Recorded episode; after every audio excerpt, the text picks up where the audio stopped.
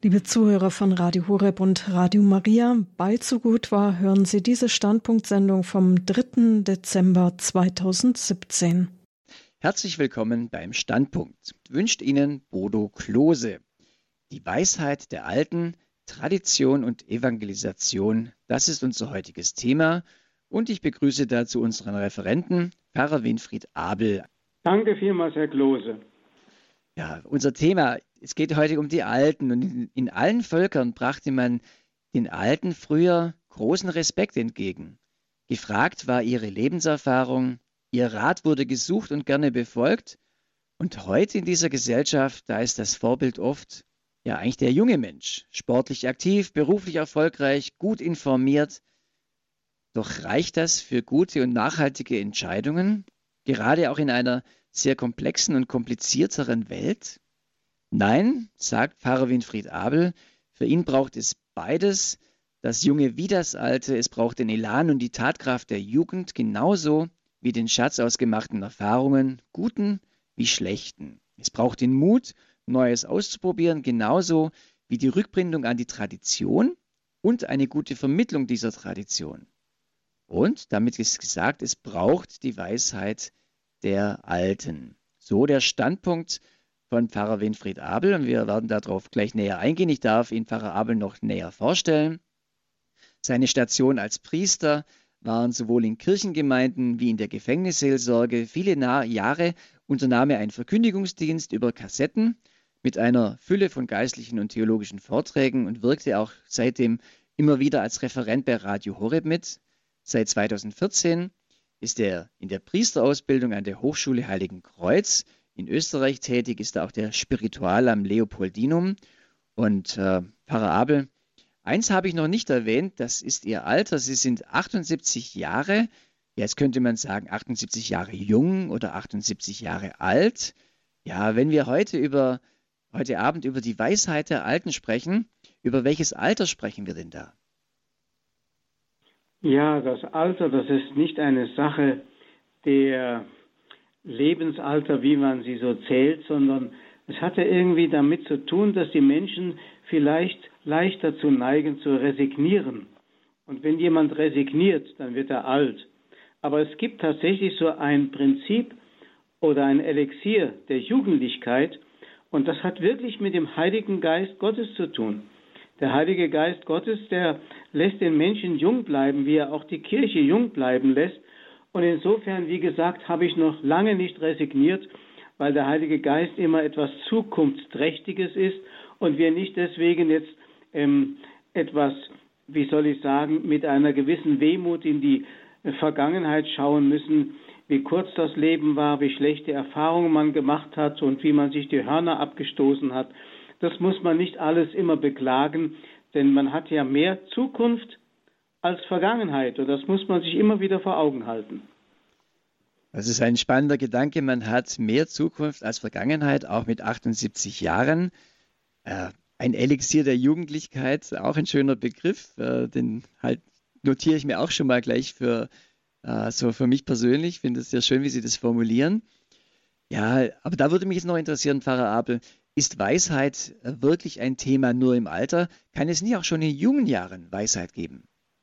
Gibt es natürlich auch. Man muss einmal bedenken, wenn man allein schon mal zurückschaut in die Geschichte der Kirche, wie viele Menschen mit jungen Jahren gestorben ist und eine, gestorben sind und eine gewaltige Weisheit entwickelt haben. Denken Sie an Therese von Lisieux mit 24 Jahren gestorben. Denken Sie an die heilige Elisabeth von Thüringen mit 24 Jahren gestorben. Oder denken Sie an die Geschichte von dem zwölfjährigen Jesus im Tempel von Jerusalem. Da wird, wird äh, berichtet, dass die erfahrenen Theologen über die Weisheit dieses Kindes gestaunt haben. Also ich habe auch schon bei Behinderten erlebt, auch bei Kindern, gerade bei Kindern, dass sie eine Weisheit entwickelt haben, eben weil ihnen die Möglichkeit der Expansion nach außen genommen war, dann eben mehr nach innen hinein zu lauschen und dadurch eine solche Weisheit zu erlangen, über die man als erwachsener Mensch nur staunen kann. Also nochmal eine ganz äh, tiefere Form von Weisheit, die auch schon bei jungen Menschen sein kann. Heute bei Ihrem Vortrag, den Sie jetzt auch gleich halten, geht es um die Weisheit der Alten und um die Aspekte Tradition und Evangelisation. Pfarrer Ab, ich darf nun Sie nun bitten, diesen Vortrag zu halten. Vielen Dank. Ja, liebe Hörerinnen und Hörer, ich freue mich heute Abend wieder mit Ihnen ein wenig zusammen zu sein, um nachzudenken über dieses wunderbare Thema. Es geht ja um das, was Vergangenheit bedeutet und das, was Zukunft bedeutet. Und kürzlich hörte ich gerade dieses Wort noch einmal mir bestätigt, dass nämlich die Zukunft nur durch Herkunft gestaltet werden kann. Das heißt also, wenn der Mensch geschichtsvergessen lebt und vergangenheitsvergessen lebt, dann ist er nicht in der Lage, die Zukunft anzupacken und zu meistern. Und insofern braucht es einfach das, was wir die Weisheit der Alten nennen oder die Tradition. Ich will natürlich versuchen zu erklären, was das im Weiteren äh, und im Tieferen bedeutet. Und erst dann ist der Mensch auch in der Lage, es weiterzugeben, was wir hier jetzt in der Kirche und äh, in der Heilsgeschichte die Evangelisation nennen. Kommen wir also zunächst einmal auf die Weisheit der Alten zu sprechen. Nun gibt es ja zwei verschiedene Begriffe von Weisheit. Einmal eine Art weltliche Bedeutung, eine säkulare Bedeutung von Weisheit. Da sagt man, alte Menschen oder ältere Menschen sind abgeklärt, sie haben Distanz zu den Dingen bekommen, sie produzieren und praktizieren eine größere Gelassenheit, sie haben das Vermögen der Unterscheidung, haben einfach Lebenserfahrung und die Fähigkeit, die Dinge relativ zu sehen und nicht so ähm, streng absolut zu betrachten. Sie sind bereit, Kompromisse einzugehen und haben Verständnis für die Schwächen der jüngeren Generation. Also irgendwie so eine gewisse Abgeklärtheit, die das Alter ausmacht und dadurch den Menschen so eine gewisse Ruhe, Gelassenheit gibt, die ihnen die Fähigkeit verleiht, die Dinge nicht mehr so ganz tragisch zu nehmen, wie sie oft von den Heißspornen, den jungen Leuten genommen werden. Man hat zum Beispiel am Tag nach dem Tod, nach dem Ableben des alten Staatsmanns Helmut Schmidt in einer Zeitung die Überschrift gefunden, Helmut Schmidt stand für die Weisheit der Alten.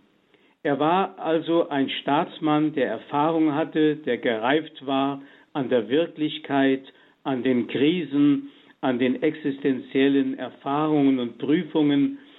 Er hielt die Berechenbarkeit für eine Grundbedingung. Er reifte also zu einem Staatsmann, der andere beraten konnte und die Dinge aus einer größeren Distanziertheit betrachten konnte.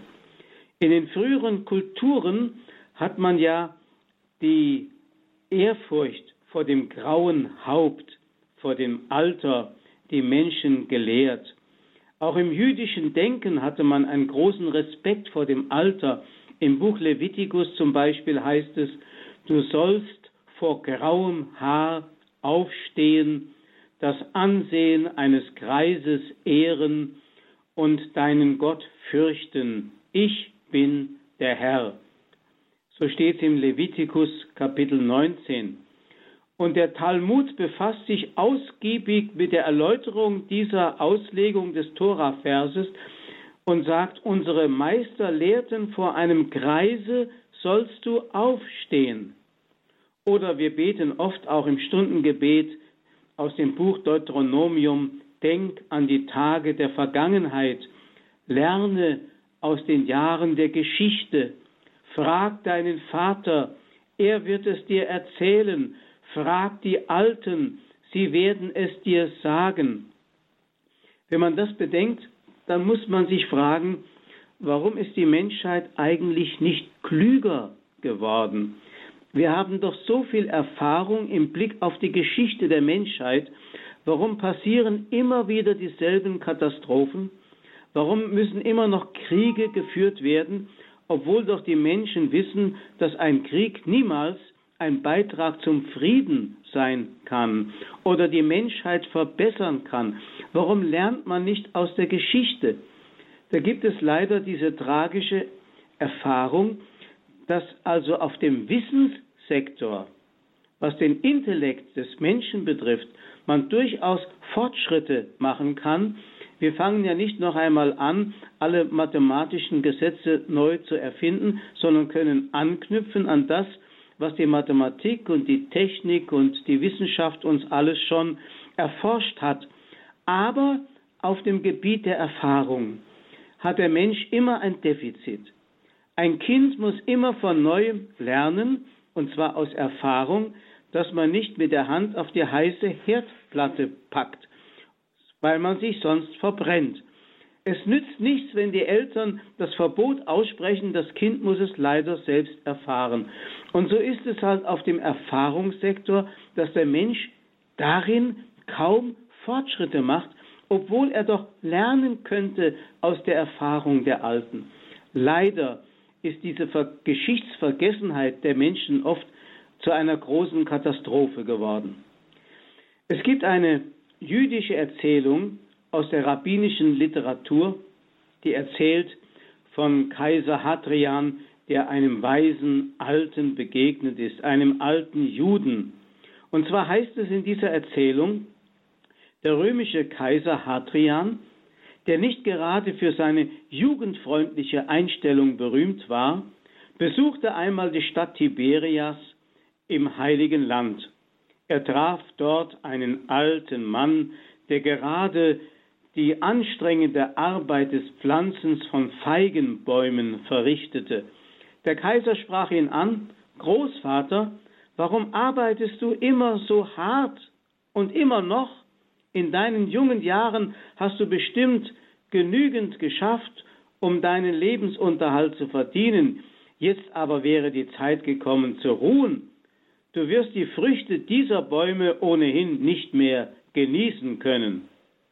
Der alte Mann antwortete, meine Aufgabe ist es zu versuchen, die Arbeit so zu vollenden, wie es mein Alter noch erlaubt, und was mir beschieden werden wird, möge der allmächtige Herr entscheiden. Als der alte Mann dem Kaiser sein Alter von über 100 Jahren nannte, horchte dieser auf. Und du erwartest, dass du diese Früchte noch ernten kannst? Der alte Mann bejahte. Wenn die Früchte meiner Arbeit schön und gut sein werden, so werde ich diese genießen, und wenn nicht, werden es meine Kinder und Enkelkinder tun, ebenso wie ich von der Arbeit meiner Vorfahren gewonnen habe. Großvater, sagte darauf der Kaiser, wenn du diese Feigen ernten solltest, lass es mich wissen. Zu gegebener Zeit reiften die Feigen und brachten eine reiche und süße Ernte. Der alte Mann füllte damit seinen Korb und reiste zum Palast des Kaisers. Er wurde wie durch ein Wunder vorgelassen.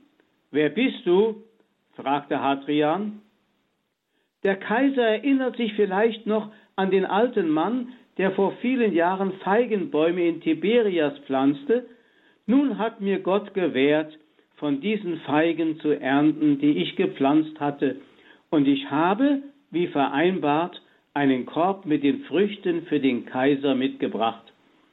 Hadrian wandte sich daraufhin an seine Höflinge, Nehmt die Feigen von dem Alten und gebt ihm einen Korb voller Goldmünzen dafür. Die Diener des Kaisers wunderten sich sehr. Wozu ein solch verschwenderisches Geschenk für einen alten Juden? Hadrian antwortete ihnen, sein Schöpfer ehrte ihn mit einem langen und regen Leben. So ist es nur allzu richtig, dass auch ich ihn ehre. Damit wollte der Kaiser sagen, menschliche Weisheit ist mit Geld kaum aufzuwiegen. Daher kommt ja eigentlich auch im säkularen Bereich der Rat der erfahrenen Alten Das Wort Senat kommt ja von Senex, dem lateinischen Wort der Alte, der Greis. Also der Senat war ursprünglich der Rat der Alten. Im Griechischen, also in Athen und in Sparta, hat man es Gerusia genannt, also den Rat der Alten. Und äh, heute nennt man ja noch in manchen Landesregierungen, wie zum Beispiel in Hamburg, Bremen und Berlin, nennt man die Regierung den Senat. Ursprünglich war das tatsächlich eine Zusammensetzung derer, die Erfahrung im Leben hatten, die abgeklärt waren und die deswegen den Menschen auch raten konnten. Das ist sozusagen die säkulare Betrachtung von Weisheit. Dann gibt es aber die Weisheit im biblischen Sinne. Was bedeutet das im geistlichen? Die Weisheit im biblischen Sinne heißt, die Dinge so sehen können, wie Gott sie sieht. Bei der Amtseinführung von dem neuen amerikanischen Präsidenten Donald Trump am 20. Januar dieses Jahres hat Kardinal Dolan das Gebet gesprochen aus dem Buch der Weisheit im Kapitel 9, das Salomo einmal an Gott gerichtet hat, der als junger Mensch das Königtum über Israel übernehmen sollte. Und dieses Gebet ist Ihnen vielleicht bekannt, liebe Hörerinnen und Hörer, das lautet Gott der Väter und Herr des Erbarmens. Du hast das All durch dein Wort gemacht. Den Menschen hast du durch deine Weisheit erschaffen, damit er über deine Geschöpfe herrsche. Er soll die Welt in Heiligkeit und Gerechtigkeit leiten und Gericht halten in rechter Gesinnung. Gib mir die Weisheit, die an deiner Seite thront, und verstoß mich nicht aus der Schar deiner Kinder. Ich bin ja dein Knecht, der Sohn deiner Magd, ein schwacher Mensch, dessen Leben nur kurz ist, und gering ist meine Einsicht in Recht und Gesetz. Wäre einer auch vollkommen unter den Menschen, er würde kein Ansehen genießen, wenn ihm deine Weisheit fehlt. Mit dir ist die Weisheit, die deine Werke kennt und die zugegen war, als du die Welt erschufst. Sie weiß, was dir gefällt und was recht ist nach deinen Geboten. Sende sie vom heiligen Himmel, schicke sie vom Thron deiner Herrlichkeit, damit sie bei mir sei und alle Mühe mit mir teile, und damit ich erkenne, was dir gefällt. Denn sie weiß und versteht alles. Sie wird mich in meinem Tun besonnen leiten und mich in ihrem Lichtglanz schützen. Dann wird dir mein Handeln gefallen. Ich werde dein Volk gerecht regieren und, das, und des Thrones meines Vaters würdig sein. Denn welcher Mensch kann Gottes Plan erkennen oder wer begreift, was der Herr will? Wir erraten ja kaum, was auf der Erde vorgeht und finden nur mit Mühe, was doch auf der Hand liegt. Wer kann dann ergründen, was im Himmel ist? Wer hat je deinen Plan erkannt, wenn du ihm nicht deine Weisheit gegeben und deinen Heiligen Geist aus der Höhe gesandt hast? So wurden die Pfade der Erdenbewohner gerade gemacht, und die Menschen lernten, was dir gefällt. Durch die Weisheit wurden sie gerettet. Wer weiß, so fragt Salomo, was im Himmel ist? Deswegen hat Jesus uns ja auch gelehrt, das Vaterunser, dass sein Wille auf Erden geschehe wie im Himmel, nämlich nach göttlicher Weisheit und nicht nach dem Kalkül und dem Willen oder der Eigenwilligkeit des Menschen. In Russland hat man die erfahrenen Alten, die im geistlichen Leben erprobt waren, die Starzen genannt. Ein Starez, das heißt wörtlich übersetzt, ein gereifter alter Mann, ein Altvater, ein Greis, war also ein Mensch, der im geistlichen Leben erfahren war. Entweder war er ein Mönch oder ein Laie oder ein Priester, je nachdem. Der Starets in Russland besitzt eine seltene Seelengröße, ein tiefes Verwurzeltsein in Gott, Er strahlt eine innere Schönheit nach außen hin aus und zieht die Menschen ganz von selbst in seine Nähe. Von Liebe zu Gott erfüllt hat er großes Mitleid mit den leidenden Menschen. So hat Russland in, seinen, in seiner Geschichte großes Darzen hervorgebracht. Einer der berühmten ist der 1833 verstorbene Starez Serafim von Sarov, der als Einsiedler lebte und dem man den größten Starez des 19. Jahrhunderts nannte.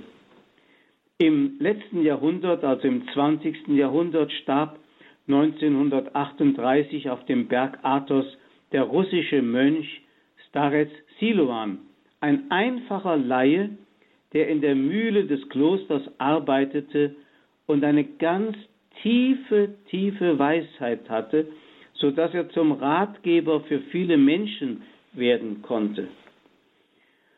Als ich vor drei Jahren gebeten wurde, nachdem der Bischof von Fulda mich in den Ruhestand in die Pension geschickt hat, da hat der Abt von Heiligenkreuz, wo ich jetzt lebe und arbeite, mich gebeten, hierher zu kommen, um junge Menschen zu begleiten auf dem Weg zum Priestertum.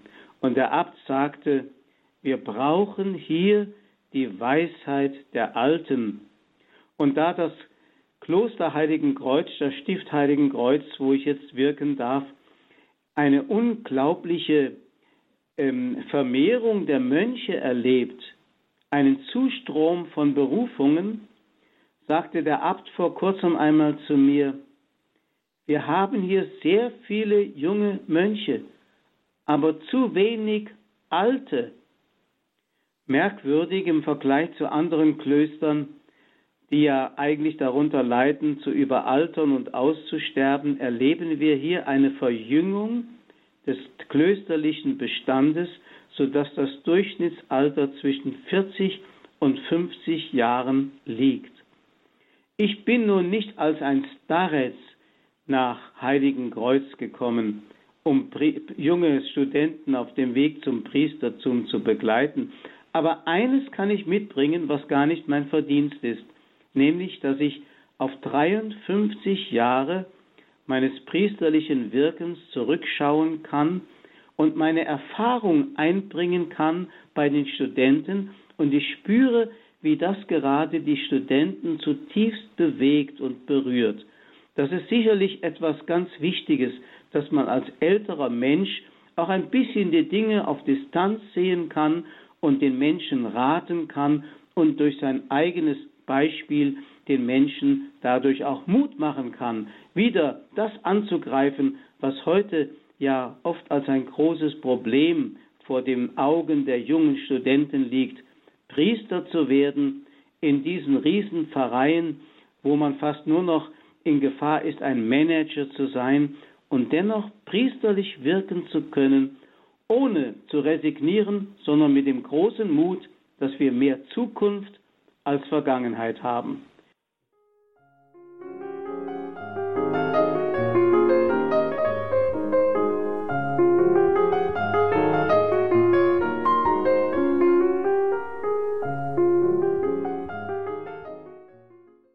Sie hören den Standpunkt bei Radio Horeb. Unser heutiges Thema, die Weisheit der Alten, Tradition und Evangelisation mit Pfarrer Winfried Abel. Er ist in der Priesterausbildung tätig am Stift Heiligen Kreuz, an der Hochschule dort. Und er hat gerade auch erzählt, dass er seit 53 Jahren Priester ist. Das ist ein enormer Erfahrungsschatz, den er dort mit einbringen kann. Und er hat uns über die Weisheit äh, erzählt. Es gibt die säkulare Weisheit und die biblische Weisheit. Und Weisheit im biblischen Sinn, das möchte ich auch nochmal mehr auf der Zunge zergehen lassen, die Dinge so sehen, wie Gott sie sieht. Das finde ich ein sehr schöner Gedanke. Und Pfarrer Abel, nun, äh, Sie haben Ihrem äh, Vortrag einen Untertitel gegeben, Tradition und Evangelisation. Sie haben eingangs gesagt, Zukunft kann nur durch Herkunft gestaltet werden. Und das wird auch dadurch natürlich die, durch die Tradition vermittelt und die Tradition wird selber auch nochmal vermittelt. Also das sind, äh, denke ich, auch Sachen, auf die Sie jetzt im zweiten Teil eingehen werden. Ja, ich freue mich auf den zweiten Teil Ihres Vortrags. Ja, und ich freue mich auch dass ich die Gedanken jetzt fortführen darf. Sie haben schon gemerkt, liebe Hörerinnen und Hörer, dass das Alte gar nicht so etwas Unmodernes und Unwichtiges ist, wenn wir nur aus der Erfahrung der Alten wirklich lernen würden, dann sähe die Welt ganz anders aus. Aber ich sagte schon, auf dem Erfahrungssektor müssen viele Menschen immer wieder von vorne anfangen, während man auf dem Wissenssektor anknüpfen kann an das, was andere schon uns überliefert haben. Jetzt kommen wir also auf, die, auf den Begriff der Tradition zu sprechen. Tradition, das wissen wenige, hat etwas mit Identität zu tun. Dass ich heute noch derselbe bin, der ich vor 70 Jahren beispielsweise war, hat damit zu tun, dass in mir ein fortlebendes und fortdauerndes an Entwicklung da ist, das nicht unterbrochen werden kann, wo eins auf das andere aufbaut.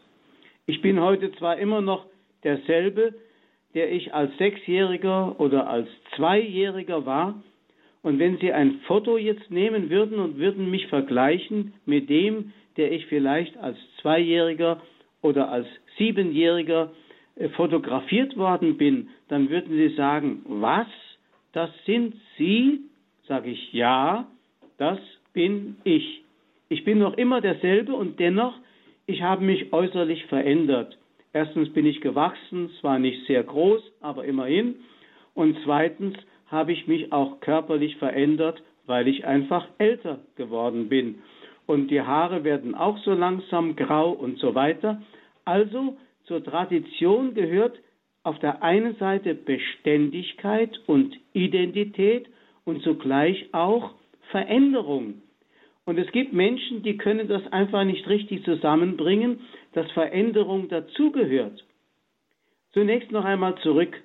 Was geschieht eigentlich in der Tradition? Ich möchte sagen, Tradition besteht aus Empfangen, Hüten und Bewahren und Weitergeben. Das gilt zunächst einmal vom Leben. Ich habe mein Leben empfangen ich darf mein Leben bewahren und darf mein Leben weitergeben. Das kann man auch im tiefen geistlichen Sinn verstehen, dass der Sinn des Lebens in der Weitergabe besteht, auch in der Hingabe besteht. Sie können sich vorstellen, dass es zum Beispiel für den guten alten Vater Abraham ein riesiges Problem war, dass er keinen Sohn hatte, weil eine Selbstverwirklichung des Menschen bei den Semiten gar nicht anders denkbar war, als sein Leben weiter zu leben in den folgenden Generationen. Und deswegen, als Gott zu Abraham sagte, ich will dich segnen, dann sagte Abraham zu Gott, was kannst du mir schon geben? Ich habe ja keinen Sohn. Das heißt also empfangen, bewahren, weitergeben. Das ist ein altes Lebensgesetz. Man kann sagen, im Neuen Testament beginnt Tradition mit der Empfängnis der Gottesmutter Maria durch den Heiligen Geist. Sie empfing, sie bewahrte, sie gab weiter. Immer wieder heißt es auch, wenn sie etwas nicht verstand, sie bewahrte in ihrem Herzen. Sie hat Jesus gerade darin empfangen und Jesus hat das ja einmal selig gepriesen, die das Wort Gottes hören und es bewahren und befolgen. Und darin wird der Mensch fruchtbar. Und Maria hat darin empfangen, ihn selber, dem sie einen Leib geben konnte, und hat diesen Leib verschenkt an uns. Man kann sagen, als Maria unter dem Kreuz stand, hat sie unter Schmerzen uns ihren Sohn geschenkt und damit Tradition begründet gewissermaßen, damit ihn weitergegeben, damit wir auch heute Leben haben und identisch sein können mit ihm. Und diese Tradition wird dann für die ganze Welt zu einem wichtigen Beginn am Pfingstfest durch denselben Heiligen Geist. Es ist interessant, wie zum Beispiel der Evangelist Lukas genau darauf hinweist, dass er am Anfang seines Evangeliums berichtet, wie Maria empfängt durch den Heiligen Geist und am Anfang seiner zweiten Schrift, nämlich der Apostelgeschichte, wiederum von der Empfängnis durch den Heiligen Geist spricht bei der frühen Kirche. Und damit wird Leben eingehaucht und dieses Leben wird weitergegeben. Das heißt, die Seele der Tradition ist der Heilige Geist und nicht irgendein äußeres Brauchtum. Es gibt also den Fluss des Heiligen Geistes, des Lebens der Kirche durch alle Generationen, durch die Jahrhunderte hindurch. Man muss sich das wirklich so vorstellen, und das ist nicht einfach nur ein Bild, sondern Wirklichkeit. Die Kirche ist ein Leib. Die Kirche hat als Leib genauso eine Kindheit, wie ich eine hatte. Wir nennen das Urkirche. Und dann hat sie ein Wachstumsalter und ein Erwachsenenalter. Und wann die volle Reife dieses Leibes geschehen ist, das wissen wir nicht. Wann die Kirche als Ganzes vollendet ist und dann ganz Christusförmig geworden ist, wissen wir nicht. Aber wir wissen, das Leben, das einmal eingehaucht wurde am Pfingstfest, dieses Leben ist identisch dasselbe, das die Kirche heute hat, auch wenn sie ihre äußere Gestalt verändert hat. Nun könnte jemand sagen, zum Beispiel, wie ich das öfter schon gehört habe, durch das dauernde Empfangen und Weitergeben wird die Wahrheit mehr und mehr verfälscht. Manche sagen zum Beispiel, die Bibel ist immer wieder abgeschrieben worden und abgeschrieben worden und wieder abgeschrieben worden. Dadurch haben sich Fehler eingeschlichen. Am Schluss haben wir nicht mehr dieselbe Bibel, die vielleicht am Anfang einmal geschrieben worden ist. Und andere wiederum sagen, der Geist schwächt sich ab. Es gibt ein römisches Sprichwort, das heißt quotidiana vilescunt. Durch alltägliche Wiederholung wird der Mensch immer schwächer und eine Begeisterung ebbt einmal ab und wird dann am Schluss zu einer faden Erlebniswelt. Der Heilige Geist aber kann sich nicht abschwächen. Das ist eben seine besondere Eigenschaft. Das Leben der Kirche ist eben nicht irgendwie etwas, was einmal eine Idee war, die gezündet hat und dann in den Menschen halt mit der Zeit zu einer Erfahrung wurde, dass es doch nicht so etwas Besonderes ist und dass man darin auch irgendwie Enttäuschungen erlebt. Der Heilige Geist ist wirklich, und das ist seine besondere Eigenschaft, das Prinzip der Neuheit, das Prinzip der Jugendlichkeit. Er kann sich nicht verzehren. Es heißt einmal bei Jesaja im Kapitel 40, er wird nicht müde und matt. Er kann nicht immer wieder, er kann immer wieder, Entschuldigung, er kann immer wieder ein neues Pfingsten bewirken. Und deswegen wirkt er eben nicht nur horizontal, indem das Leben, das wir empfangen, weitergegeben wird an die späteren Generationen. Das ist der eine Aspekt. Er wirkt auch immer wieder vertikal.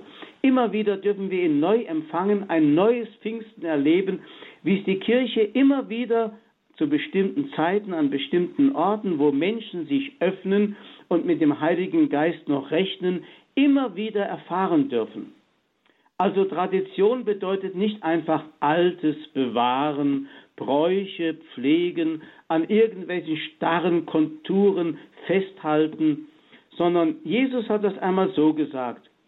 Ein Jünger des Himmelreiches ist jemand, der Neues und Altes hervorholt, wie ein guter Hausvater im Gleichnis eben vom Himmelreich. Neues und Altes, man kann es auch so sagen, das Alte holt er neu hervor. Oder das Alte klingt auf einmal neu, wirkt auf einmal neu, ist gar nicht mehr alt. Ich erinnere mich an eine Begegnung mit Papst Johannes Paul II. im Jahre 1980 auf dem Domplatz in Fulda, als er am 18. November dort einen Gottesdienst vor Tausenden von Menschen hielt. Und damals wurde er bei seiner Predigt immer wieder durch Applaus unterbrochen. An einer Stelle war der Applaus besonders heftig. Und da unterbrach der Papst seine Predigt und frei formuliert sagte er, wissen Sie eigentlich, wem Sie soeben applaudiert haben? Dem heiligen Paulus. Er hatte nämlich ein Zitat aus einem Paulusbrief äh, zitiert, genannt, und die Leute haben es so aufgenommen, als wenn es jetzt in diesem Moment ihm vom Himmel zugefallen wäre und neu formuliert worden wäre. Das ist typisch für den Heiligen Geist. Und die Menschen spüren auf einmal, das ist ja nicht alt, das ist ja neu, aber es muss erstmal durch unser Herz hindurchgehen, muss uns verwandeln und dann wieder als neu präsentiert werden. Das ist das, was wir mit Tradition bezeichnen. Also nicht irgendwie das Festhalten an starren Formen, an irgendwelchen Bräuchen, sondern es geht um die Lebendigkeit des Heiligen Geistes, der jederzeit und gerade in die Zeit hinein und in die Probleme einer Zeit hinein seine Weisungen gibt und das Leben der Kirche aufrechterhält in Jugendlichkeit. Also die Kirche ist, das muss man von vornherein wissen, gerade durch die Tradition bedingt, ist keine Organisation. Wir können nicht sagen, wir machen Kirche, sondern die Kirche ist ein Organismus. Den Organismus empfängt man. Ich habe mein Leben auch selber empfangen. Selbst wenn ich Leben weitergeben würde, wenn ich väterlich zeugen würde, würde ich auf diesem Leben das, auf diesem Wege das Leben weitergeben, das man nur empfangen kann, aber nicht machen kann, nicht organisieren kann. Und das ist heute das große Missverständnis, dass man Tradition deswegen nicht mehr versteht. Und deswegen gibt es auf der einen Seite die Leute, die total traditionsvergessen sind und einfach eine neue Kirche konstruieren wollen. Das sind die sogenannten Progressisten. Oder es gibt solche, die zurückkehren wollen zu irgendwelchen starren Formen oder die Formen der Vergangenheit erstarren lassen und sie dann für die wahre Kirche erklären. Das sind die sogenannten Traditionalisten. Also Tradition hat es nicht mit Traditionalismus zu tun. Tradition hat es mit Identität und Wachstum zu tun, mit beidem. Die Kirche ist zwar auf der einen Seite so etwas Felsenhaftes, das heißt, sie bewahrt ihre Identität, auf der anderen Seite ist sie etwas Lebendiges, Organisches, sie verwandelt sich, sie ändert sich und bleibt dennoch immer dieselbe, der Leib Christi. Also das Wachstum der Kirche, der, der Kirche und des Leibes würde gestört, wenn man immer wieder zur Kindheit zurückkehren möchte. Also es gibt zum Beispiel Bewegungen ähm, unter Christen, die sagen, wir müssen zurück zur Bibel, zurück zur Urkirche. So ist ja eigentlich auch der Protestantismus entstanden. Und deswegen lehnt, lehnt der Protestantismus bis heute die Tradition ab. Dabei bedeutet es, wenn man also zu einem bestimmten Zeitpunkt aufhört, der, der Tradition zu folgen, dass man damit gewissermaßen von einem fahrenden Zug abspringt und die Entwicklung verpasst. Deswegen tun sich heute Protestanten besonders schwer, mit solchen Formen der Frömmigkeit umzugehen, wie zum Beispiel der Herz-Jesu-Verehrung oder der Marienverehrung, das ist alles die meditierende Kirche durch die Jahrhunderte, die lebendige Kirche, die immer mehr an Erfahrung, an tiefen Einführen in die Wahrheit durch den Heiligen Geist empfangen hat. Und was nützt es, wenn ich immer wieder von vorne bei der Bibel anfange? So sind viele Freikirchen entstanden, die dann sehr biblizistisch und sehr äh, wortorientiert, aber nicht lebensorientiert eigentlich ihr Leben führen. Sie meinen es gut, sie machen es aber falsch.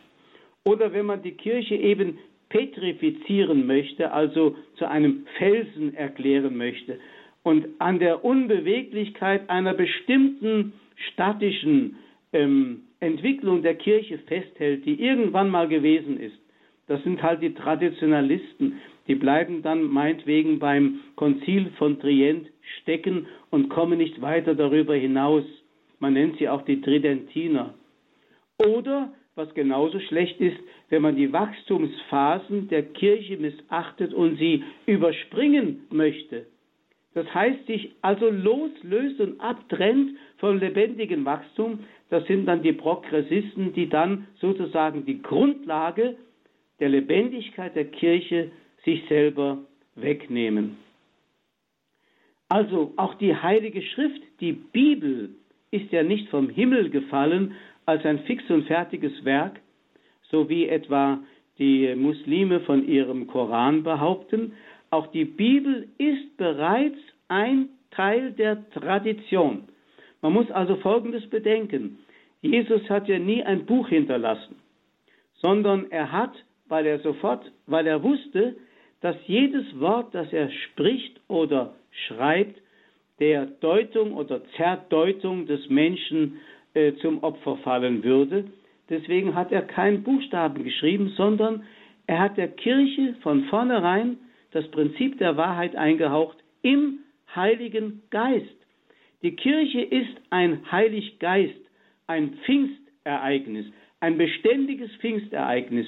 Und aus der geisterfüllten Kirche ist das verkündete Wort geworden und daraus auch dann eben das literarische, das niedergeschriebene Wort und so ist die Bibel entstanden. Also wie gesagt, die Bibel ist auch schon ein Teil der Tradition und für uns eine Hilfe, dass wir der Wahrheit einigermaßen getreu bleiben, wenn wir die Bibel immer wieder in dem Geist lesen oder in dem Geist ausgedeutet bekommen, in dem sie entstanden ist. Deswegen muss es auch das Lehramt in der Kirche geben. Das Lehramt dient der Lebendigkeit der Kirche und zugleich der Identität durch die Tradition. Deswegen wird auch in der Heiligen Schrift schon immer wieder darauf hingewiesen, wenn zum Beispiel der heilige Paulus sagt, denn vor allem habe ich euch überliefert, was auch ich empfangen habe, Christus ist für unsere Sünden gestorben gemäß der Schrift und begraben worden. Er ist am dritten Tage auferweckt worden gemäß der Schrift. Also hier spricht er schon von Tradition als etwas, das er empfangen hat und was dann auch schriftgemäß dann ausgedeutet werden kann. Oder er schreibt im selben Korintherbrief, denn ich habe vom Herrn empfangen, was ich euch dann überliefert habe. Oder im zweiten Petrusbrief heißt es einmal, denkt an die Worte, die von den heiligen Propheten im Voraus verkündet worden sind und an das Gebot des Herrn und Retters, das eure Apostel euch überliefert haben. Also der Mensch lebt von der Überlieferung und dadurch wird ihm die Garantie gegeben, in der Wahrheit zu sein. Und so schreitet die Kirche von Jahr zu Jahr voran in der tieferen Erkenntnis in der Wahrheit durch den Heiligen Geist, in der Reifung durch das Leben, das der Heilige Geist verleiht und nimmt immer mehr an Glaubenserfahrung zu. Ich möchte sagen, jedes Jahrhundert hat ein Heer von Heiligen hervorgebracht. Das ist eine Summe von Glaubenserfahrung. Davon lebt die Kirche und das gibt uns Mut. Diese Wolke der Zeugen nimmt beständig zu. Wir haben eine gewisse Identität, äh, Garantie für die Identität der Kirche. Und daraus erwächst einfach aus dem Weitergeben des Glaubens die Notwendigkeit der Evangelisation. Denn die Evangelisation ist ein Mandat, ein Auftrag Jesu. Umsonst habt ihr empfangen, Tradition, umsonst sollt ihr weitergeben, Evangelisation. Wer den Glauben empfängt, hat die Pflicht, ihn weiterzugeben. Ich las einmal einen Brief eines 17-jährigen Jungen, der geschrieben hat, und zwar einen Brief an seine Eltern und die Generation seiner Eltern. Wir Jugendlichen haben Durst, aber niemand gibt uns zu trinken. Uns ist kalt, niemand bekleidet uns. Zeugen eurer Gleichgültigkeit sind wir. Und wie um euch ein gutes Gewissen zu verschaffen, wollt ihr die Henker unserer Kindheit uns zum Wohlstand verhelfen, zum Luxus immer raffinierterer Schulen, Gefangene unserer Triebe sind wir, eines unstillbaren Durstes, einer tiefen inneren Angst, und wir nehmen das, was sich uns bietet, Alkohol, Drogen, Sex. Gott wird von euch Rechenschaft fordern. Ihr habt unseren Schrei erstickt durch eure Geschäftstüchtigkeit. Wenn ich Gott trotzdem entdeckt habe, dann sicher nicht durch euch, die Erwachsenen und Funktionäre der Kirche. Das ist eine Anklage, auch an die Funktionäre der Kirche. Wir haben weiterzugeben. Wir haben das, was in uns brennt, haben wir so weiterzugeben, dass es auch wirklich zum Brennen kommt bei den anderen. Jesus hat gesagt, ich bin gekommen, um Feuer auf die Erde zu werfen. Es geht also nicht um ein System von Ideen, um irgendeine Ideologie, es geht um etwas Lebendiges. Das Feuer muss brennen. Und wenn wir selber nicht erwärmt sind, wie sollen wir andere erwärmen? Also wir merken schon, es ist eine gewaltige Herausforderung, das, was wir empfangen haben, als Schatz zu erkennen und diesen Schatz auch weiterzugeben an die Menschen. In, dem, in der Enzyklika von Papst Franziskus Evangelii Gaudium, da steht, die Christen haben die Pflicht, das Evangelium ausnahmslos allen zu verkünden, nicht wie jemand, der eine neue Verpflichtung auferlegt, sondern wie jemand, der eine Freude teilt, einen schönen Horizont aufzeigt, ein erstrebenswertes Festmahl anbietet. Die Kirche wächst nicht durch Proselytismus, sondern durch Anziehung. Johannes Paul II. hat uns ans Herz gelegt, anzuerkennen, dass die Kraft nicht verloren gehen darf für die Verkündigung an jene, die fern sind von Christus. Denn dies ist die erste Aufgabe der Kirche. Die Missionstätigkeit stellt auch heute noch die größte Herausforderung für die Kirche dar und so muss das missionarische Anliegen das allererste in der Kirche sein. Was würde geschehen, wenn wir diese Worte wirklich ernst nehmen würden. Wir würden einfach erkennen, dass das missionarische Handeln die einzige Rechtfertigung für alles Wirken der Kirche ist. Auf dieser Linie haben die lateinamerikanischen Bischöfe bekräftigt, wir können nicht passiv abwarten, in unseren Kirchenräumen sitzen zu bleiben. Wir müssen vielmehr von einer reich bewahrenden Pastoral zu einer entschiedenen missionarischen Pastoral übergehen. Liebe Hörerinnen und Hörer, ich glaube, es ist gut, jetzt einfach mal hier eine Zäsur zu machen und ähm, den Gedanken eben mit diesem Zitat abzuschließen. Vielleicht noch ein letztes, bevor ich dann Ihnen mal das Wort gebe, diese sicherlich schon brennen, mal auch Ihren Beitrag noch zu diesen Gedanken zu geben. Papst Paul VI. hat 1974 einmal gesagt, der heutige Mensch hört lieber auf Zeugen als auf Gelehrte. Und wenn er auf Gelehrte hört, dann deshalb, weil sie Zeugen sind.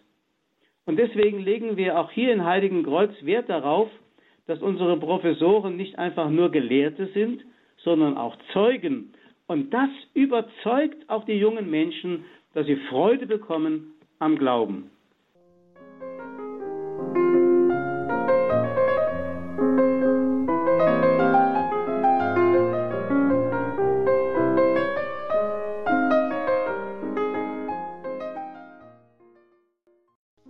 Sie hören Radio Horeb, heute den Standpunkt mit dem Thema Die Weisheit der Alten, Tradition und Evangelisation. Mein Name ist Bodo Klose und äh, ich bin Ihr Gastgeber für diese Sendung.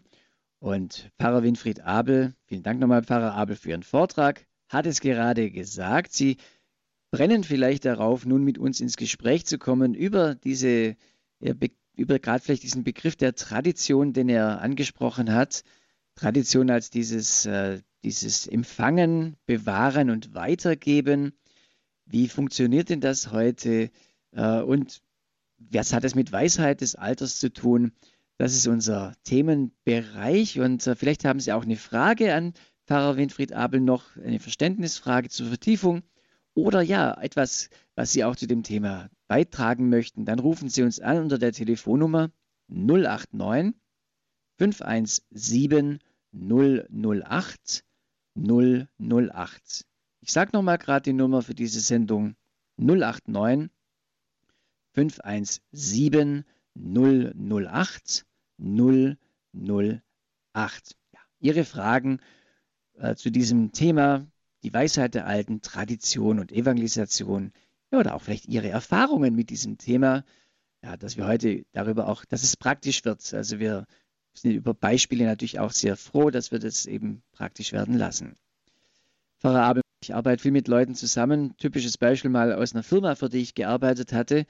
Da war das hochinteressant. Also man hat Fehler gemacht und irgendwie hatte ich das Gefühl, kaum aus den Fehlern gelernt. Also man hat das schon irgendwie so notiert irgendwie, aber ob es die eigenen Fehler waren, äh, beim nächsten Mal ist man einfach wieder bei der Produktion oder so wieder genau in dieselbe Falle getappt. Man hat äh, irgendwelche Dinge einfach wiederholt. Man war irgendwie lernresistent. Oder auch in, äh, wenn man dann neue Mitarbeiter bekommen hat, anstatt denen irgendwie beizubringen, äh, wie sie es vermeiden können, denselben Fehler zu machen, hat man die einfach wieder selber in diesen Fehler hineintappen lassen. Das ist ja, glaube ich, nicht, wie Sie Tradition verstehen, oder? Auf keinen Fall.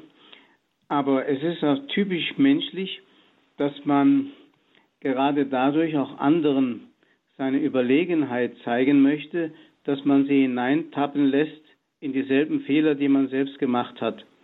Das ist manchmal so eine etwas ähm, äh, ungute Charaktereigenschaft, dass wir gerade dadurch anderen unsere Überlegenheit zeigen möchten oder Macht ausüben möchten und ihnen nicht gleich teil, teilgeben an dem, was wir an Erfahrung gemacht haben, damit sie eben nicht dieselben Fehler machen wie wir.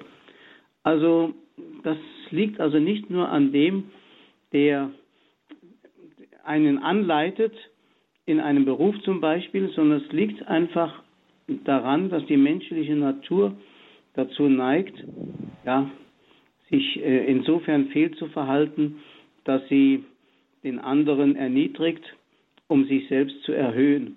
Das kann zum Beispiel ein solches Motiv sein. Eben daraus wirklich zu lernen, da ist jeder für sich selber gefragt und da ist natürlich auch äh, gefragt, wie, ja, wie man auch mit anderen umgeht. Ähm, jetzt gucke ich mal, ob das schon klappt, dass ich eine Hörerin hereinnehmen kann. Ja, wunderbar. Äh, aus Herzogenaurach begrüße ich Frau Krämer. Ja. Guten Abend, schön, dass Gut. Sie anrufen. Ja, guten Abend. Herr Pfarrer Abel, ganz herzlichen Dank für Ihre klaren Worte. Und ich bin auch schon ein bisschen älteres Semester. Und äh, wenn man jetzt überlegt, wir sind ja schließlich getauft und gefirmt und die Messlatte liegt da natürlich höher als wie bei Menschen, die es nicht sind. Und äh, dann haben wir ja zwei Weltkriege, also ich ja nicht, aber die Eltern und Großeltern ähm, nur mit Gottes Hilfe überstanden. Und da waren wir froh für warme Stuben, für Brot äh, in der Hand und ein warmes Bett. Und äh, was passiert heutzutage? Viele, heißt nicht alle, laufen der Esoterik und Okkultismus äh, nach.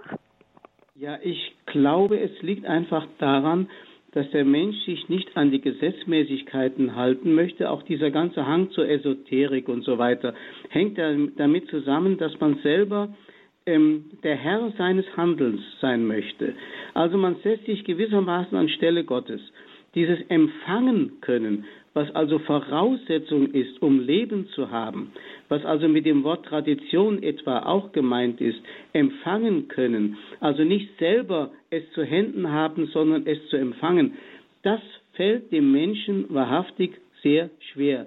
Er will ja selber der Macher seines Schicksals sein und deswegen hat es der Mensch auch heute mit dem Christentum so schwer, weil das Christentum wesentlich eine Religion der Gnade ist und nicht des Machertums und nicht der Werkhaftigkeit des Menschen. Und ich glaube, das macht dem Menschen heute so zu schaffen, auch zum Beispiel eine Autorität anzuerkennen, die mit dem Wort Gott umschrieben wird, dass da jemand über mir ist, der größer ist, an dem, an dem ich mich auszurichten hätte, von dem ich nur empfangen kann, was Wahrheit ist, aber ich kann Wahrheit nicht selber konstruieren. Das ist ein Problem für den modernen Menschen geworden. Unser Thema heute beim Standpunkt heißt die Weisheit der alten Tradition und Evangelisation. Und zu diesem Thema begrüße ich aus Kassel Herrn Feldmann. Guten Abend. Ja, einen schönen guten Abend. Ich habe seit Jahren gelernt, gute Vorträge zu hören, auch Radio Horeb, KTV, Radio Maria. Und habe mir eine Sammlung zusammengestellt, aus der ich ganz klar sehe, das Evangelium ist vor allem die Paulusbriefe einmal und auch schon vor der Zerstörung Jerusalems sind die Evangelien verschriftet worden.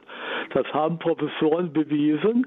Diese Schriftstücke sind zum Teil fragmentarisch erhalten in englischen Büchereien und sind auch rekonstruiert worden von Bibelforschern, von Gelehrten, die das ganz ernst betrieben haben. Und wir wissen heute, die Auferstehung Christi ist bezeugt, wir wissen, die Gottheit Christi ist bezeugt, seine Menschheit ist bezeugt, die Sakramente sind bezeugt, die zehn Gebote sind bezeugt, wie sie Jesus erklärt hat. Das heißt also, wer die Wahrheit sucht, kann Führung erhalten von einer Bibel, die im ersten Jahrhundert nachweisbar von Historikern belegt entstanden ist. Die Kindheitsgeschichte ist nachvollziehbar. Hat der Professor Hesemann sehr schön gemacht vor ein paar Jahren, hat auch Bücher darüber geschrieben. Das ist alles wahrheitsgetreu vollziehbar und wahrheitsgetreu erklärbar. Also wer Glauben will, dem ist die Heilige Schrift das beste Lebensbuch. Nur wer das nicht will, dem können Sie sonst was erzählen, der will einfach nicht. Und das wäre mein Beitrag dazu. Ja, danke, wiederhören. Gottes Segen. Gleichfalls. Auf Wiederhören. Vielen Dank. Ja, Wahrheit verlangt auch immer beim Empfänger Demut. Und das ist ein Problem. Gerade Papst Benedikt XVI. hat ja immer darauf hingewiesen und seine Rede, die er vor dem Bundestag gehalten hat, am 22. September 2011, die ja mit großem Applaus bedacht wurde und als eine Sternstunde bezeichnet wurde, diese Rede hat es eigentlich doch gesagt, es gibt eine Wahrheit, über die man parlamentarisch nicht abstimmen kann. Sie verlangt die Demut des Empfangens. Und wenn die Bundestagsabgeordneten das wirklich beachtet hätten und ernst genommen hätten, dann hätten sie zum Beispiel die Ehe für alle nicht eingeführt, weil es einer Wahrheit entspricht, dass Gott den Menschen so geschaffen hat als Mann und Frau und so weiter. Das heißt also, Wahrheit braucht Demut in der Annahme. Und da hat der Herr Feldmann natürlich recht. Wer nicht will, der wird sie auch niemals finden. Denn Wahrheit verlangt auch Bekehrungsbereitschaft. Sich zur Wahrheit bekehren bedeutet sein Leben verändern müssen. Und das wollen auch viele Menschen nicht, weil da ein Gesetz der Trägheit, manchmal auch des Stolzes waltet, der den Menschen dazu veranlasst, sich nicht bekehren zu wollen. Also wie gesagt, so einfach ist es nicht. Und da ist es natürlich manchmal schön, wenn man einem Menschen begegnet, der ein Brennender ist. Und da erlebt man auf einmal, dass da etwas überspringt und dass auf einmal in einem bewusst wird, ja, eigentlich habe ich das immer gesucht. In dem habe ich das jetzt gefunden. So möchte ich auch werden. Und dann kann wirklich ein Brennender zu einem Zeugen werden, der wieder Leben zeugt in einem anderen. Also Evangelisation, Weitergabe nicht nur von Glaubenswissen, sondern auch von Glaubensleben. Also von Glaubenserfahrungen, von dem, was man auch selber dann umgesetzt hat. Ja, wunderbar. Falls Sie später zugeschaltet haben, Sie hören den Standpunkt bei Radio Horeb. Unser heutiges Thema ist die Weisheit der Alten, Tradition und Evangelisation. Mein Name ist Bodo Klose und ich bin oder wir sind im Gespräch mit Pfarrer Winfried Abel. Er ist Spiritual des Priesters am Priesterseminar Leopoldinum in Heiligenkreuz, dort an der Hochschule. Und äh, ja, wir kommen gerne mit Ihnen ins Gespräch. Die Telefonnummer gebe ich nochmal durch. Das ist die 089 517 008 008. Und diese Nummer hat Frau Fechler aus Ankum gewählt. Grüß Gott, Frau Fechler. Grüß Gott, Herr Klose. Und grüß Gott, Herr Pfarrer Abel. Ja, in der Weisheit des, der Alten, des Alters, da bin ich immer noch so ein bisschen äh, am Fragen, also Bezug jetzt auf mir, bin ich ja auf mich, Entschuldigung, äh, bin ja auch jetzt schon über 80. Wo ist diese Weisheit? Ich kann sie bei mir noch nicht so viel entdecken, muss ich sagen. Ähm, und in der Heiligen Schrift, also im Psalmvers gibt es ja auch einmal, ja, das Leben, äh, wenn es hochkommt, wird es 70 oder 80, wir beten im Stundengebet irgendwo. Ähm, das meiste daran ist nur Beschwert oder Mühsal. Äh, gibt natürlich auch andere Stellen wahrscheinlich. Und wenn ich dann ins Altenheim gehe und sehe diese ähm, ja wirklich die diese alten Menschen mit viel auch, die haben auch wirklich schon viel gearbeitet in ihrem Leben, viel erfahren, viel Erfahrung auch gesammelt, aber sie können sie gar nicht so weitergeben, weil sie eben auch von den Kräften her so nachgelassen haben. Auch wir reden ja nun dauernd auch von Demenz und wir haben auch eine ganze Reihe dieser Menschen, die ja auch, denen man ja auch mit Liebe begegnen soll. Äh, meine Mutter ist 104 geworden, war nicht dement bei mir. Sie hat Ausfälle gehabt. Aber das ist das eben, dass das Alter ja nicht nur die Weisheit bringt, sondern auch wirklich ganz viel Beschwerlichkeit und dass der Mensch viel Kraft braucht. Der alte Mensch, man sieht die Ohren uns nicht mehr, die Augen nicht mehr, alles Mögliche nicht mehr, viel Kraft braucht, um überhaupt den Tag von morgens bis abends zu durchzustehen mit Hilfe der Menschen, die sich dann denen auch äh, widmen und die denen helfen.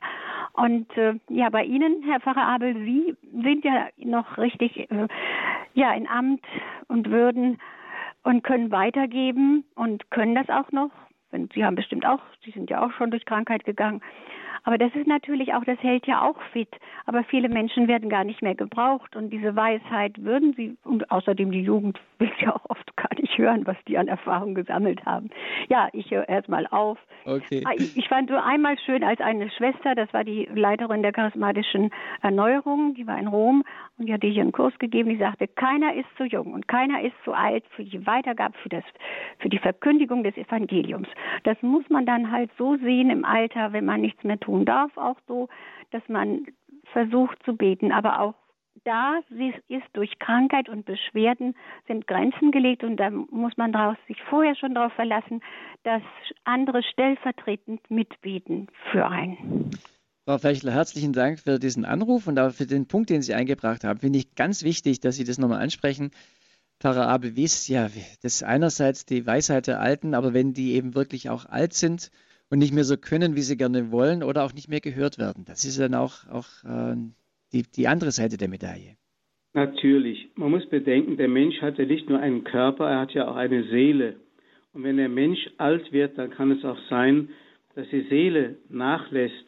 Und weil der Körper dann eben auch nicht mehr das hergibt, was er soll, und das Gehirn nicht mehr so arbeitet, kommt es dann oft zu Ausfällen. Und ähm, solche Leute sind dann einfach krank oder dement. Und dann ist natürlich mit der Weisheit zumindest nach außen hin, nicht mehr viel da. Das stimmt. Man muss natürlich auch Folgendes bedenken, wenn man früher vom Rat der Alten gesprochen hat bei den Römern, dann muss man bedenken, dass die Alten ja schon mit 50 Jahren alt ja. waren, mit 60 schon Greise waren. Ja. Die Sterblichkeit war früher natürlich viel früher angesetzt mhm. und äh, diese Art des Dahindämmerns alter Leute, die heute durch Medikamente noch mhm. ihr Leben verlängert bekommen, die hat es in der Weise nicht gegeben. Das muss man einfach mhm. so sehen. Aber ja. es gibt wirklich Menschen, die ja. bis ins hohe Alter diese frische Jugendlichkeit behalten. Mhm. Und da kann man wirklich drüber staunen und dankbar sein, dass es solche Menschen gibt. Ich habe mal eine alte Ordensschwester kennengelernt, die lag sterbend auf, dem, auf ihrem Bett und die hatte noch eine solch, die strahlte noch eine solche Jugendlichkeit aus, dass ich den Eindruck hatte, der Körper, das war für sie so wie ein lästiges Kleidungsstück, das sie behindert hat, noch das nach außen kundtun zu können, was in ihr noch glühte. Oder wir haben hier in Heiligenkreuz einen Mönch erlebt, der ist mit 76 Jahren zum Priester geweiht worden. Er war vorher ein Bergbauingenieur im Ruhrgebiet und da er eigentlich immer schon den Hang hatte, Priester zu werden, ist er dann noch in den Orden eingetreten nach seiner Pensionierung, hat noch Theologie studiert und hat als 76-Jähriger bis zum 83. Lebensjahr eine solche Ausstrahlung auf junge Menschen gehabt, dass man einfach spürte, der Leib ist im Grunde ja gar nicht das Entscheidende, sondern der Geist. Und bei ihm war der Geist der Jugendlichkeit so ja. ausgeprägt. Das ist natürlich ein wunderbares Beispiel ähm, das man auch bei manchen Heiligen finden kann. Und da kann man sich nur freuen, dass es das tatsächlich gibt, dass alte Menschen zu einem Magnet für junge Menschen werden können.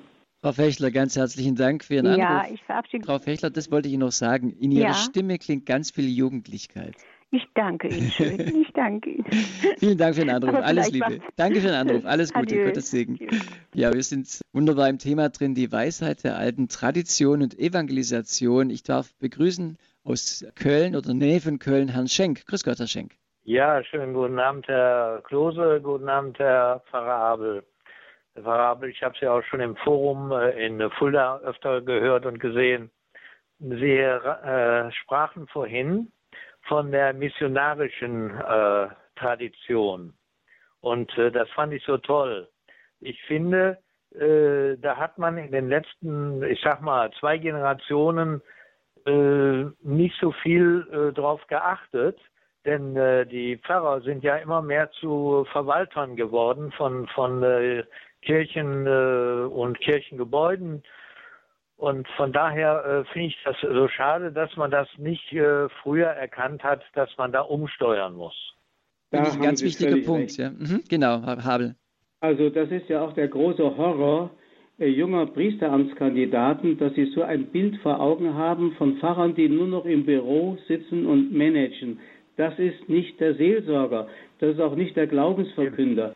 Gerade ähm, vor wenigen Wochen hat unser jetziger Papst Franziskus gesagt, die Türen unserer Pfarrgemeinden müssen offen sein, damit Jesus mit der Freude des Evangeliums ein- und ausgehen kann. Lasst uns für unsere Pfarrgemeinden beten, dass sie nicht nur Büros sind, sondern von einem missionarischen Geist beseelt sind. Mögen sie Orte sein, in denen über den Glauben gesprochen und Nächstenliebe gelebt wird. Das ist gut gesagt. Wir sind keine Büros, wir sind keine Verwalter in dem Sinne von Management, sondern wir sind Leute, die berufen sind, das Evangelium zu verkünden. Und ich habe den Eindruck, und das hat übrigens auch die neue Ausbildungsverordnung für Priesteramtskandidaten, die Ratio Fundamentalis, die von Rom vor kurzem gekommen ist, ausdrücklich betont, junge Menschen, die Priester werden wollen, müssen zum missionarischen Wirken angeleitet werden. Die Kirche kann sich nicht mehr damit begnügen, dass die Leute zu ihr kommen. Die Kirche muss zu den Leuten gehen. Sie muss das Evangelium verkünden, ja, egal recht. wie. Deswegen haben wir zum Beispiel unter anderem, und dazu gehört ja auch Radio Horeb, eben auch diese Medien mit eingesetzt, Fernsehen und Radio und so weiter, um an die Menschen heranzukommen. Aber wie gesagt, das ist nur ein Weg. Es muss viele Wege geben. Äh, man muss auch in die Schulen wieder gehen und, und Christenlehre und sowas in der Art muss wiederkommen, damit wirklich zu den Menschen gegangen wird. Danke. Okay. Danke Ihnen für, ihr, für Ihren Standpunkt hier in der Standpunktsendung. Ganz herzlichen Dank, Herr Schenk. Schöne Grüße nach Köln. Und was ich toll finde, ist eben, ja, wie auch der Begriff Evangelisation zur Tradition dazukommt. Oft denkt man ja, Tradition, ja, das ist halt, was halt schon da ist, was halt irgendwie neu aufbereitet wird. Aber hier in dieser Sendung äh, bringen wir eben auch ja die Verkündigung, als auch durch den Anruf von Herrn Schenk nochmal vertieft äh, zusammen. Finde ich gut. Unser Thema hier beim Standpunkt die Weisheit der alten Tradition und Evangelisation. So, wir haben noch ein bisschen Zeit und äh, ja, ich freue mich, dass uns noch jemand aus Bellheim bei Landau anruft. Guten Abend. Guten Abend. Herr Pfarrer Abel, wir kennen uns persönlich durch meine Schwester ich aus dem Halbjudentum von Vaterseite auskomme und äh, christlich bin, äh, weil ich äh, getauft bin, also katholisch getauft bin. Ich habe ein großes Problem, weil die Schicksalsschläge, die in unserer Familie passiert sind, mich aus der Bahn geworfen haben und in die Psychiatrie gekommen bin. Und meine Geschwister, die noch leben, haben sich mit der Trauer nicht abfinden können oder sind anders umgegangen. Äh, und ich habe einfach den Wunsch, äh, wieder den ersten Schritt zu gehen und mal zu schreiben. Aber ich habe äh, nicht mehr die Möglichkeit, mich zu verteidigen für das, was ich, wie mein Leben gelaufen ist. Da müsste man die Parallelen einfach mal ein bisschen aufbröseln. Jetzt habe ich eine Frage. Wie kann man aus den Fehlern, die man gemacht hat, am besten lernen? Ich kann es jetzt nicht richtig beurteilen, was in Ihrer Seele vorgeht, wenn man im Leben viele Fehler gemacht hat. Ob man daraus lernt, ist eine andere Frage, aber dass man es bedauert vielleicht und dass man auch darunter leiden darf, das ist durchaus in Ordnung. Das ist auch schon ein Stück positive Erfahrung. Solange man seine Fehler nicht beschönigt und sich sozusagen dann noch darüber, ähm, darüber stellt und damit posiert, das Leiden unter seiner Schuld oder seinen Fehlern ist schon ein ganz positiver Ansatz, auch wenn man oft nicht die Kraft hat, das, die Fehler zu überwinden. Ich habe das oft als Gefängnisseelsorger doch erlebt, dass die Gefangenen oft einen großen Teil guten Willens mitgebracht haben, aber die erdrückenden Faktoren, die so negativ auf sie eingewirkt haben, von Kindheit an bis ins Erwachsenenalter, waren so gravierend, dass sie mit dem besten Willen nicht dagegen ankamen, obwohl sie darunter gelitten haben und ihre Fehler bereut haben. Also der liebe Gott sieht das sicherlich ganz anders, als die Umwelt das sieht. Und deswegen können wir zuversichtlich sein, dass Gott uns auch wirklich in der Hinsicht ein ganz barmherziger Vater ist. Ich habe leider äh, nicht so gute Erfahrungen gemacht in der Jugend äh, von Seiten der Familie, wie das vermittelt worden ist, die, diese, diese, dieser äh, Glaubensansatz. Äh, ich habe immer Angst eigentlich vor Gott immer gehabt, muss ich ehrlich sagen. Und ich habe auch aus Angst nur gebeichtet und nicht so aus Vertrauen heraus.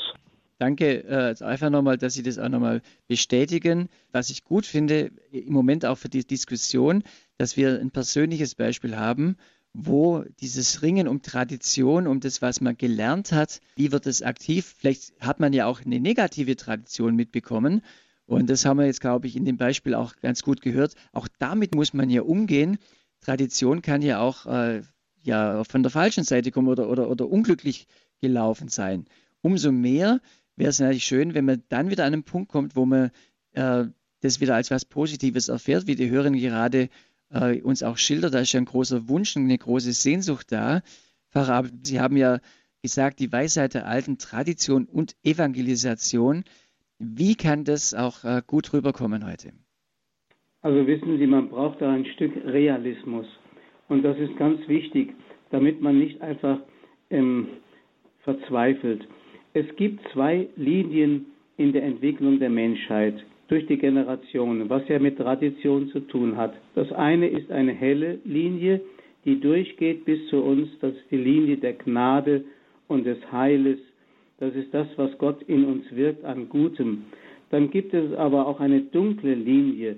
Wir nennen das theologisch einfach so Erbsünde. Das heißt, in uns steckt auch etwas Böses drin, das wir ererbt haben von unseren Vätern. Und wir wissen oft gar nicht, wie ähm, virulent das ist und wie sehr es auch unser Denken und Tun beeinflusst. Vieles, was wir tun, tun wir, obwohl wir es gar nicht tun möchten, weil wir einfach oft Knechte des Bösen sind. Man darf darüber nicht verzweifeln, weil wir einfach auch in uns feststellen dürfen, dass das Gute immer mächtiger ist als das Böse und dass am Schluss die Barmherzigkeit Gottes den Triumph über das Böse auch in unserem Innern bewirken wird. Und ich möchte sagen, zur Weisheit der Alten gehört vielleicht auch ein Stück Abgeklärtheit, dass wir mit der Zeit aufgrund der Erfahrung mit unserer eigenen Erbarmungswürdigkeit auch erbarmungsvoller umgehen mit unserer Umwelt und mit den Menschen, die auch versagen und dieselben Fehler tun, die wir früher einmal getan haben. Vielleicht reicht das mal aus als Gedanke. Am Schluss bleibt, wie gesagt, die Barmherzigkeit Gottes. Mhm. Ist, denke ich, ein ganz äh, ja, wichtiger Punkt, äh, dass eben die Barmherzigkeit auch da wieder neu entdeckt wird, weil man eben Erfahrung macht. Sie haben auch zu Beginn gesagt, Weisheit, ja, das ist auch das Verständnis und die Gelassenheit gegenüber den, den Schwächen der Jungen. Also wenn man äh, dann dort äh, merkt, okay, die probieren es, die hängen sich rein, aber die kochen auch noch mit Wasser, da dann ruhig und gelassen zu bleiben. Äh, manchmal merke ich, dass dann ältere Menschen dann auch aus ihrer Erfahrung raus dann vielleicht auch sarkastisch oder spöttisch reagieren. Das ist damit nicht gemeint, dass man sich dann so über die Jungen erhebt und sagt, ja, ihr habt eh keine Ahnung, werdet erst mal so alt wie wir, sondern Weisheit als etwas, das nehme ich gerne auch für mich mit, mit dem Verständnis und der Gelassenheit gegenüber der Schwächen äh, den Schwächen der Jungen. Das finde ich auch ein sehr schöner Gedanke. Pfarrer Abel, ganz herzlichen Dank äh, für diese Sendung. Ich möchte Sie gleich noch bitten, abschließend auch einen Segen zu spenden, vielleicht gerade auch in, in diesem Anliegen. Uns haben jetzt äh, verschiedene Leute zugehört, jüngere Leute, ältere Leute. Ich glaube, bei jedem hat es auch was ganz Bestimmtes angerührt, angeregt. Wir haben auch persönliche Anrufe erhalten. Wir haben auch äh, Hintergrundanrufe erhalten, wo wir auf verschiedenste Art in das Thema eingegangen sind. Und ich glaube auch, dass diese Hörerinnen und Hörer jetzt auch bei diesem Segen, den sie uns gleich zusprechen werden, dann sicher ganz offen sind und zuhören und den auch empfangen möchten. Ich darf vorher aber noch darauf hinweisen, dass wir diese Sendung aufgezeichnet haben oder im Moment aufzeichnen, liebe Hörer und Hörer. Die wird dann ins Netz gestellt. Sie können sie auf zweierlei Weise nachhören. Zum einen unter, auf unserer Homepage horeb.org. Sie kommen schnell auf die einzelnen Sachen drauf. Und wenn Sie unter Podcast aktuelle Sendemitschnitte auf die, auf die Standpunktsendung des heutigen Datums klicken, können Sie die Sendung nachhören. Und natürlich auf der Homepage kriegen Sie auch alle sonstigen Informationen. Wie Sie diese Sendung noch nachhören können, ist folgendermaßen. Wenn Sie uns äh, viel hören, wissen Sie das natürlich, aber ich sage es gerne nochmal. Sie können beim CD-Dienst von Radio Horeb eine CD bestellen. Das ist unter der Woche, also zu normalen Werk, zu den, an den normalen Werktagen. Rufen Sie beim CD-Dienst an, folgende Telefonnummer, wenn Sie sie mitschreiben möchten. Das ist die 08328 921 120. Ich sage die Nummer gerade nochmal 08328 921 120. Wie gesagt, unter der Woche zu den üblichen Geschäftszeiten 9 bis 12 Uhr, 13 bis 16 Uhr, mittwochs auch bis 18 Uhr, freitags nur bis 12 Uhr. So, so viel als Information für Sie. Schön, dass Sie dabei waren. Schön, dass Sie uns äh, unterstützen durch Ihre Anrufe, durch Ihr Gebet. Finde ich ganz toll. Danke, wo Sie auch uns äh, durch Ihre Spenden und Ihre finanzielles Mittragen unterstützen. Davon leben wir als Radio Horeb. Wir sind rein spendenfinanziert und das ist toll, dass Sie uns auch da auf der Ebene in diesem Jahr wieder so toll unterstützt haben. Pfarrer Abel, darf ich nun zum Abschluss der Sendung noch bitten, dass Sie uns einen Segen sprechen? Auf die Fürsprache der heiligen Gottesmutter Maria, aller Engel und Heiligen, schenke euch der Herr eine ruhige Nacht und den Frieden des Herzens er bewahre euch vor allem Bösen und schenke euch seine Freude, der Vater, der Sohn und der Heilige Geist. Amen. Amen. Pfarrer Winfried Abel, ganz herzlichen Dank und schöne Grüße nach Heiligenkreuz. Danke vielmals. Auch ich bedanke mich bei Ihnen, liebe Hörer und Hörer, dass Sie so mit dabei waren durch Anrufe oder durch Ihr Zuhören. Ich denke, das war eine sehr reichhaltige Sendung. Die Weisheit der alten Tradition und Evangelisation. Ich hoffe, dass dieses, äh, dieser Gedanke, wie wichtig das heute noch ist und wie es wieder wiederbelebt werden kann, auch bei Ihnen ein bisschen angekommen ist. Es ist wirklich beides. Es braucht die Jungen, es braucht die Alten, es braucht das Miteinander.